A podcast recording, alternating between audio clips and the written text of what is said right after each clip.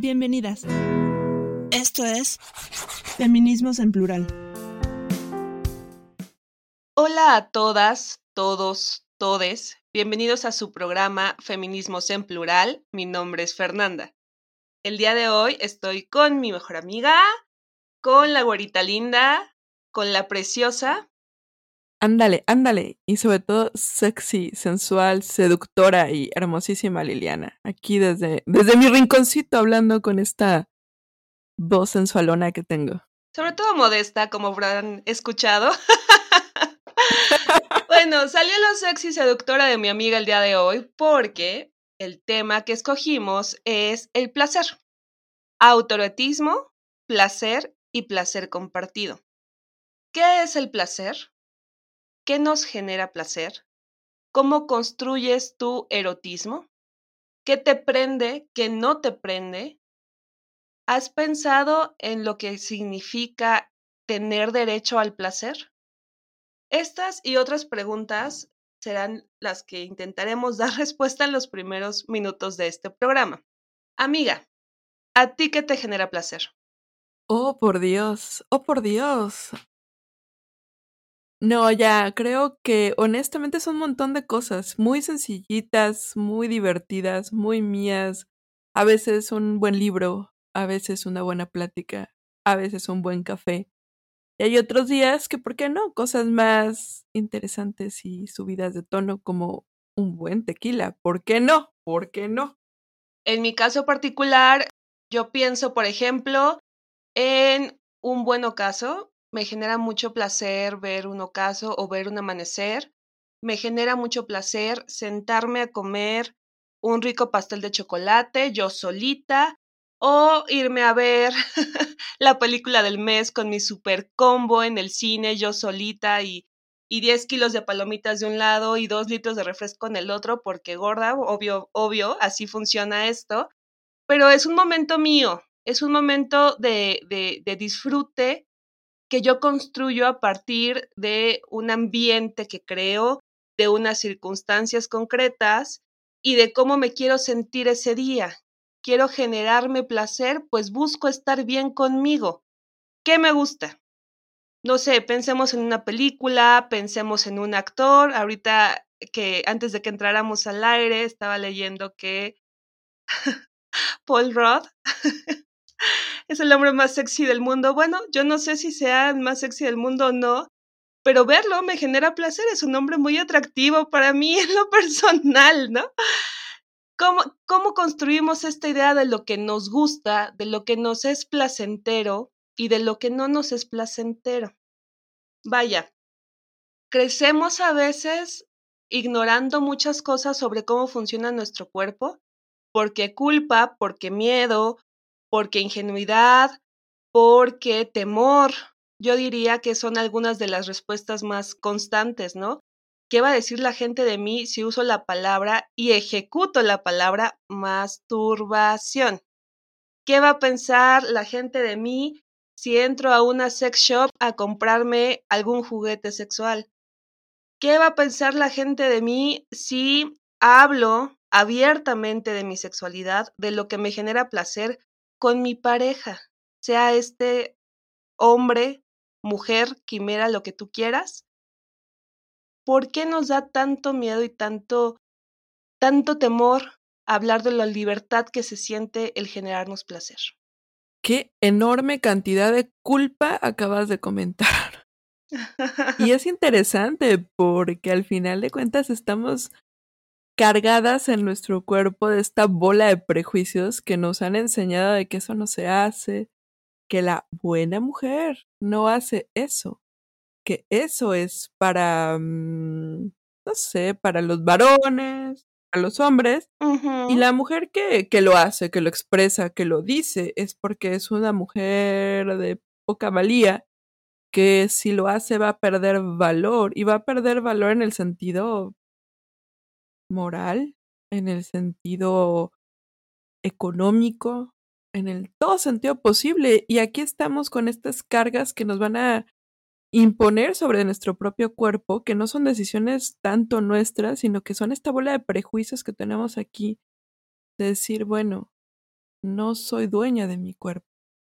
Este cuerpo mío, este cuerpo precioso, está infestado de estas bola de reglas que no necesariamente tienen que ver con mis deseos, pero sí tienen que ver con una moral impuesta sobre lo que es correcto y lo que me hace ser valiosa. Me dejaste pensando cómo construimos nuestra idea de sexo y de sexualidad, que son cosas diferentes. Yo me acuerdo como buena hija de los noventas, que, bueno, el Internet no era como tan popular en aquel entonces y tenías la, la televisión por cable. Y entonces en la televisión por cable, si tú veías a cierta hora de la noche algún programa o alguna película erótica, era como a lo más que te podías acercar.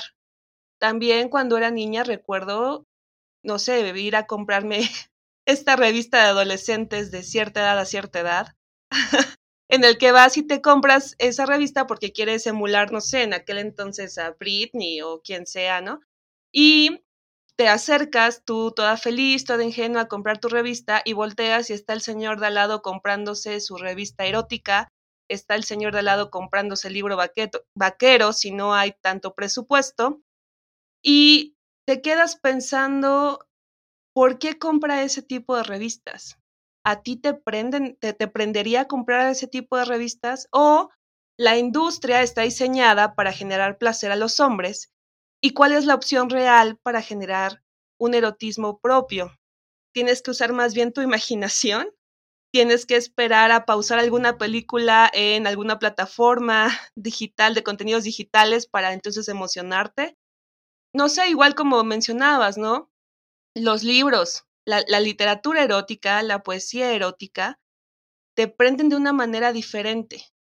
Yo no sé si sea cierto esto de que los hombres son más visuales y las mujeres somos más auditivas, pero sin duda hay diferentes cosas que nos prenden de forma diferentes a hombres y a mujeres y también hay preferencias sexuales. Pensar que la pornografía está en función del consumo de los varones nos hacen pensar qué nos prende a nosotras y qué está haciendo falta en el mercado para decir esto me enciende o inclusive, ¿por qué nos tenemos que esperar a que, el, que el mercado nos diga esto es sexy cuando hay otras cosas y otras formas de experimentar la sexualidad?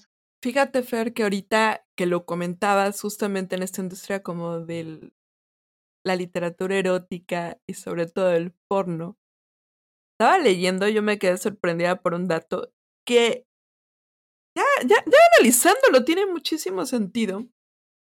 Pero hay una categoría exactamente de, manga, de estas novelas gráficas japonesas, que como género literalmente trata de relaciones homosexuales entre hombres, que son bastante explícitas. Y ese género, sumado con el tema de porno gay, hombre con hombre, están siendo hiperconsumidos actualmente por las mujeres. Es decir, que este tipo de materiales que en algún momento se pensaron, se vieron, se analizaron para una perspectiva mucho más varonil y el mercado lo decidió así, pues de repente las mujeres lo estamos viendo consumiendo de una manera distinta. Y en ese mercado que también dices, bueno, es que no sé si es más que las mujeres somos más auditivas o los hombres son más, son más visuales, o tiene que ver con el hecho de que el cuerpo femenino se ha vendido más como objeto. El cuerpo eh, masculino, como objeto, como una objetivización. Un, objeto sexuado. Muchas de las mujeres que han entrado y salido, afortunadamente, eh, dentro de su plan de vida, han decidido salirse de la industria de la pornografía. Cuentan muchas veces, ¿no? Que, que pues no es como de me da placer tirarme a tres chavos en una escena de sexo, es mi trabajo. Y cuando tú piensas que ese es su trabajo, te, haces pensar sobre qué onda con el trabajo sexual, ¿no? En este programa jamás, jamás le vamos a tirar a las chicas, a los chicos, a los chiques que se dediquen al trabajo sexual. Sabemos lo crudo que es el mercado laboral, sabemos lo duro que es vivir bajo el capitalismo, no nos espantamos, pero sí es una construcción distinta del placer. Inclusive hay algunas autoras, ¿no? Que hablan sobre la ética del placer y cuántas parejas sexuales, no desde el punto de vista puritano, sino desde el punto de vista de energía sexual, con cuántas parejas sexuales compartes tu ser, tu esencia, aún si no las amas, ¿no? ¿Cuántas parejas sexuales has tenido en tu vida y cómo eso te hace experimentar de una forma distinta el placer, el amor, el sexo, el autoerotismo, ¿no? Ahora, algo que me gustaría tratar, y es que pandemia, ¿no? Muchas nos agarró aisladas, solteras, con el terror de salir al, Tinder COVID porque qué miedo contagiarme de COVID. Entonces, ni para sacar la cita ni nada, o sea, realmente te generó mucho vértigo, mucho miedo, agorafobia, ¿no? Salir de tu casa era como todo un reto personal. Entonces, ¿qué pasa? Estás en tu casa, tienes ganas. ¿Qué opciones tenemos? Hay un dato del el país que me gustaría que nos recordaras, amiga. Híjole, es que está súper, súper, súper interesante y es que la época COVID aumentó la producción de juguetes sexuales. De hecho, o sea, el Satisfyer, ese Satisfyer que también les recomiendo, pero les súper recomiendo que se vayan a igual un artículo del país donde hablan de, del Satisfyer, que este superó sus ventas en un 70%, 70%. Y además, quienes estamos comprando más juguetes sexuales somos las mujeres. Estamos, por fin, creo que esa es la palabra, por fin apropiándonos de una industria del sexo que jamás se pensó para nosotras hasta que nosotras creo que lo usamos en nuestro propio placer y demandamos productos. Y de hecho, el tema del Satisfyer para mí me fascina lo que sucedió, que fue 2019, Fer, si mal no recuerdo, donde se dio este boom. Y bueno, para las que no saben qué demonios es el Satisfyer, es un juguete sexual que tiene una forma de pingüinito. Es decir, no tiene forma de pene. Por tanto, es una idea de una manera distinta que tiene su función en el clítoris y que su maravilla es esta, la aleja de la idea de la construcción de la penetración por pene como parte del placer.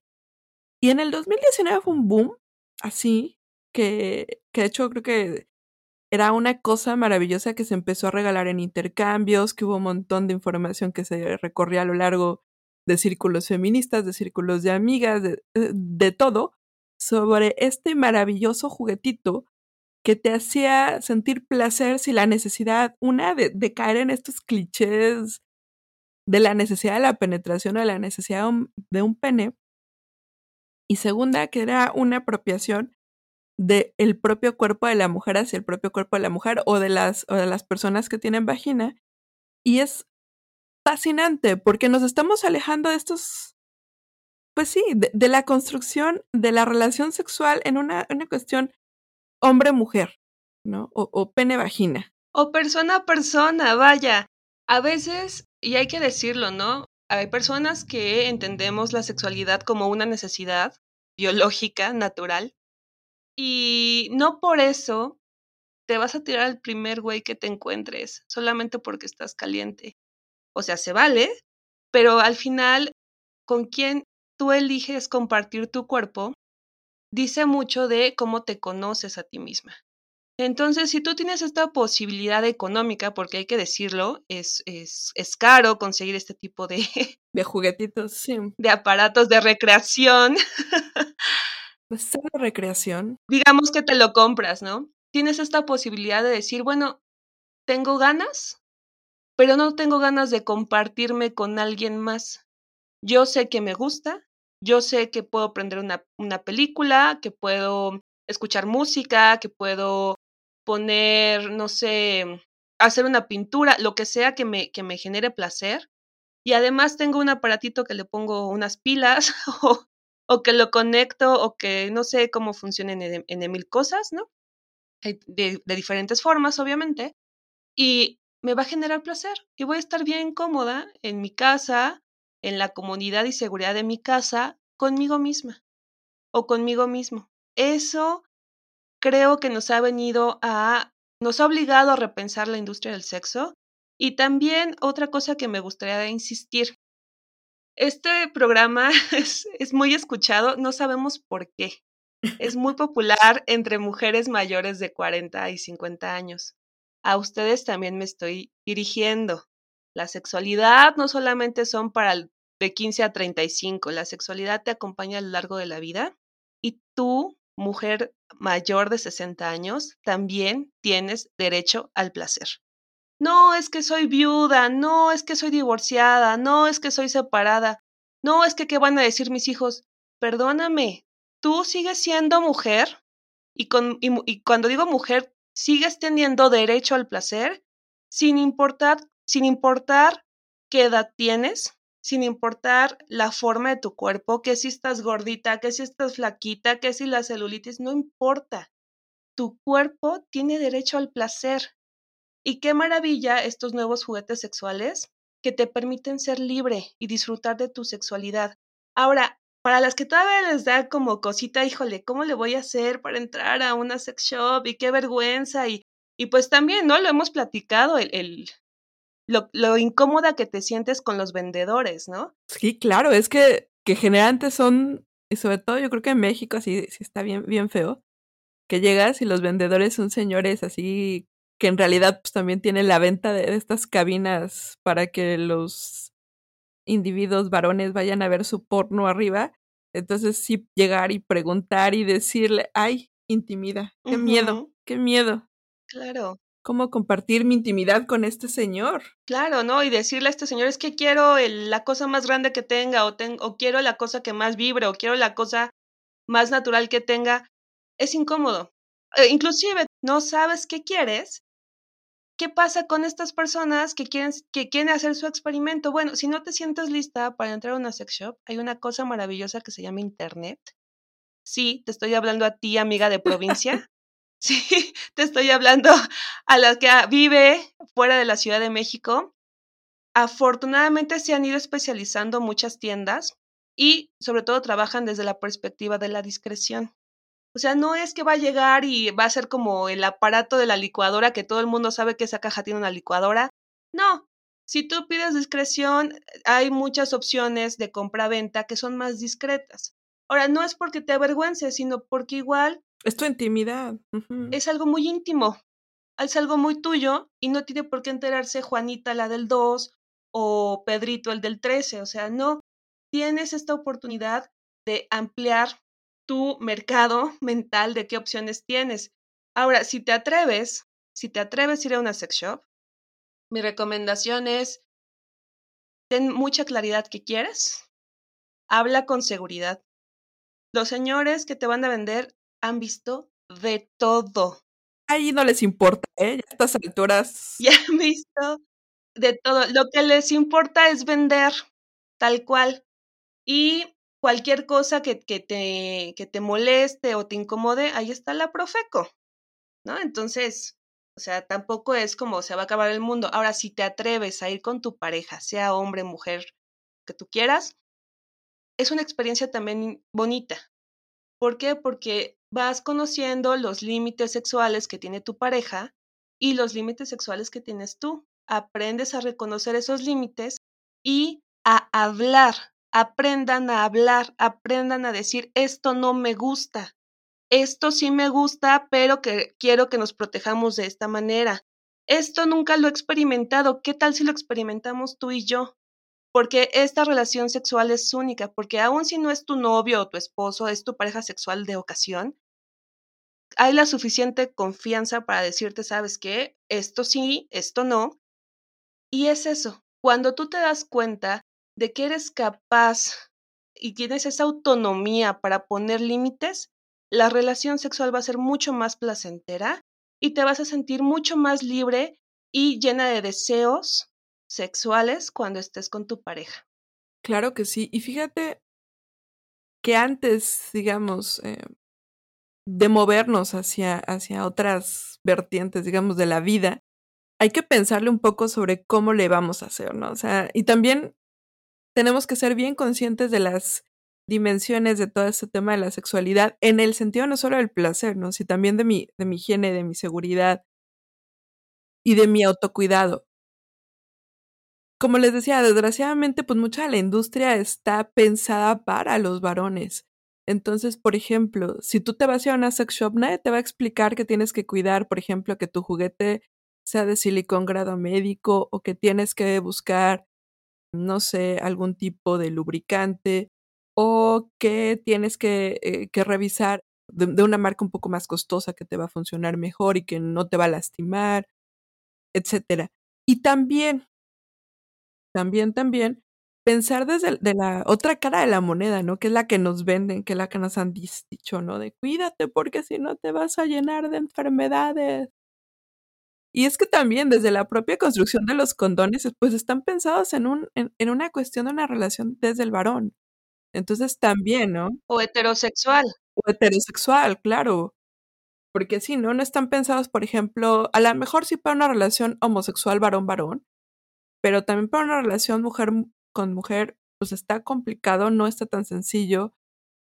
Implica mucho más eh, chamba de cortar y pegar. pues sí, ¿no? También en esta situación, por ejemplo, de quedarme con mi autonomía, por ejemplo, de usar el condón femenino, si mi pareja, pues es que sí pasa, ¿no? O sea, digo, de todas maneras, la, la lógica sería, si no quiero usar condón, pues mándalo muy lejos, pero yo sé que hay muchas que no lo pueden hacer o no lo quieren hacer pues también el condón femenino siempre es una opción para quedarnos con parte, con parte de esa capacidad de toma de decisiones sobre nuestro propio cuerpo. Sí, ahorita me quedé pensando, a veces pareciera que cuando hablamos de sexo, no necesariamente hablamos de amor, pero el sexo tiene que ver mucho con el amor propio. Del amor propio pueden nacer otro tipo de amores. No les estoy diciendo tengan sexo así, puta, con todos y tírense a todos. Y tampoco estamos promoviendo algo en contra de la abstinencia. Si tú estás lista, fórmate, encuentra opciones. Si no estás lista, pues primero conócete. Para eso, para eso la Pachamama nos dio 10 deditos maravillosos y si no estás lista para ningún tipo de interacción, no te presiones. No tienes por qué forzarte a hacer algo que no. Insistimos, no se trata de convertirnos ahora como como transitar de un pensamiento de a, macho, ¿no? De ahora me voy a tirar a todos los a todos los hombres que quiere que me encuentre enfrente, no. Tú solita tienes la capacidad de construir tu ética del placer. Ética del placer, no moral. La moral es otra cosa. Es cómo te vas a relacionar a partir de tus experiencias sexoafectivas con otras personas y contigo misma. Tócate. Tocarte no es malo, no es sucio, no es cochino, no te van a salir pelos en las manos, no se te va a caer la mano, no se te va a quedar ahí adentro. O sea, no. Y si eso llegara a pasar, que lo veo muy difícil, pero si llegara a pasar, hay sexólogos y sexólogas y hay ginecólogos y ginecólogas. Habla con esas personas que son especialistas y sobre todo habla contigo. Date cuenta, si tienes, si vas en, la, etapa de la pubertad y pasa el aire y, y, te emocionas, o si ya estás en el ocaso de la vida, tienes 80 años, pero todavía tienes deseo, date chance, disfrútate, porque independientemente de lo que pase con otra persona, tú vas a estar contigo misma o contigo mismo toda tu vida. Qué bonito sería expresarte afecto a través de la sexualidad, a través de la masturbación, a ti mismo o a ti misma y disfrutar fuera de esta lógica de la culpa católica de tu cuerpo, porque ese es tuyo, nadie se, nadie se puede meter con él en ese sentido, en el, en el nivel del placer y de lo que te genera placer.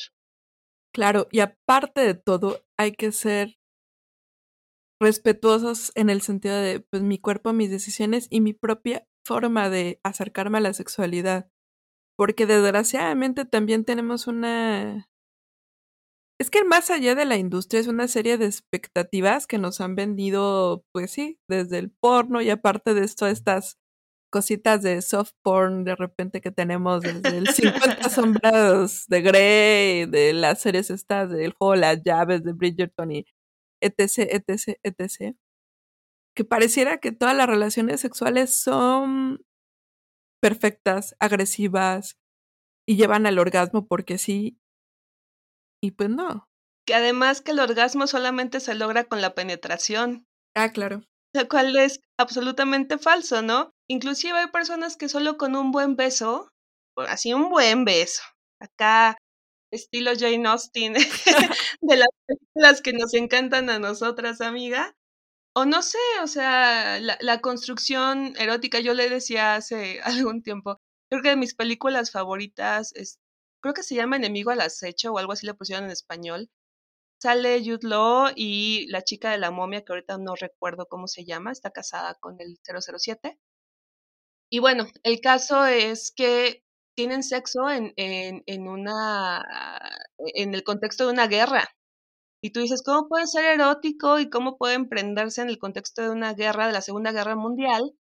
Y para mí es una de las escenas más eróticas. En ningún momento ves un solo rastro de piel en la pantalla, solamente ves la expresión, la mirada de la chica, y es una de las escenas más eróticas a mi parecer. ¿A ti qué te genera emoción? No lo sé. Por ejemplo, a mí algo que me gusta mucho de, de, las recientes generaciones, esta serie de Sex Education y Big Mouth. Estas dos series, bueno, una es para adolescentes y la otra no para tan adolescentes, pero para los que hemos ya vivido o estamos viviendo o en algún momento vivimos la pubertad. Y muchos de los personajes que son ahí, obviamente, son, son caricaturas o son personajes de ficción, pero te hacen reflexionar sobre cómo te acercaste al sexo si tu respuesta es la pornografía, créanme, hay muchas más cosas que pensar más allá de la pornografía. Insistimos, no es mala ni buena, es para mí en lo personal es algo innecesario, porque para mí es mucho más rico las para mí son mucho más ricos las películas eróticas que pornográficas, pero eso es una decisión personal que tomé después de muchos años de estarme autoconociendo y estar diciendo esto sí, esto no. Tú ponte tus límites, tú di, bueno, pues a mí me gusta pararme de cabeza mientras estoy ahí. Qué chido. Qué bueno que puedes cargarte a ti misma, ¿eh? porque es difícil hacer eso, ¿no? O me gusta la posición de flor de loto, pues qué padre, güey, disfrútala, ¿no? Pero finalmente es eso, es a donde, a donde queremos llevarlas a pensar y, y llevarlos a pensar. ¿Qué te genera placer? ¿Cómo disfrutas estar contigo? ¿Y qué límites estás dispuesto o dispuesta a poner a tu pareja para que la relación sexual sea placentera y disfrutable por la pareja que tienes enfrente o por el trío o la horchata que estés armando, no lo sé, ahí respetable cada quien, ¿verdad? En fin, ¿con qué te gustaría cerrar, amiga? Me gustaría cerrar diciendo que desde el feminismo, no sé, es que fíjate, es bien chistoso porque luego de repente creen que nosotras las feministas andamos incitando al sexo libre y orgioso, pero no. es más bien un... A veces. Depende de la libertad. Depende. Pero no, es un respeto al cuerpo, es un respeto a la persona, es un respeto a los deseos y eso implica quitarte los prejuicios para hacer o no hacer un acto sexual, quitarte de las telarañas morales, sociales, eh, críticas que te impiden vivir tu vida en los términos que tú quieres, ya sea teniendo sexo como, como loca con, con mil personas o en la intimidad de tu cuarto y no tener a ninguna pareja. Y hacerlo porque tú quieres, porque te gusta y porque te hace feliz. Exactamente. Al final, el placer y la felicidad van de la manita y pues no queda más que decir, tócate, como, como cierto museo toca, juega y aprende y disfrútate con la sonrisa y con lo que sea que te haga feliz. Sé feliz, es eso, ¿no? El placer es felicidad, no sé qué más decir, pero bueno, esto ha sido todo por el día de hoy. Mi nombre es Fernanda. Hasta luego. Adiós. Esto fue Feminismos en Plural. Gracias, Gracias por, escucharnos. Hasta, la, próxima semana. Síguenos en nuestras redes sociales, Facebook, Twitter, YouTube e Instagram.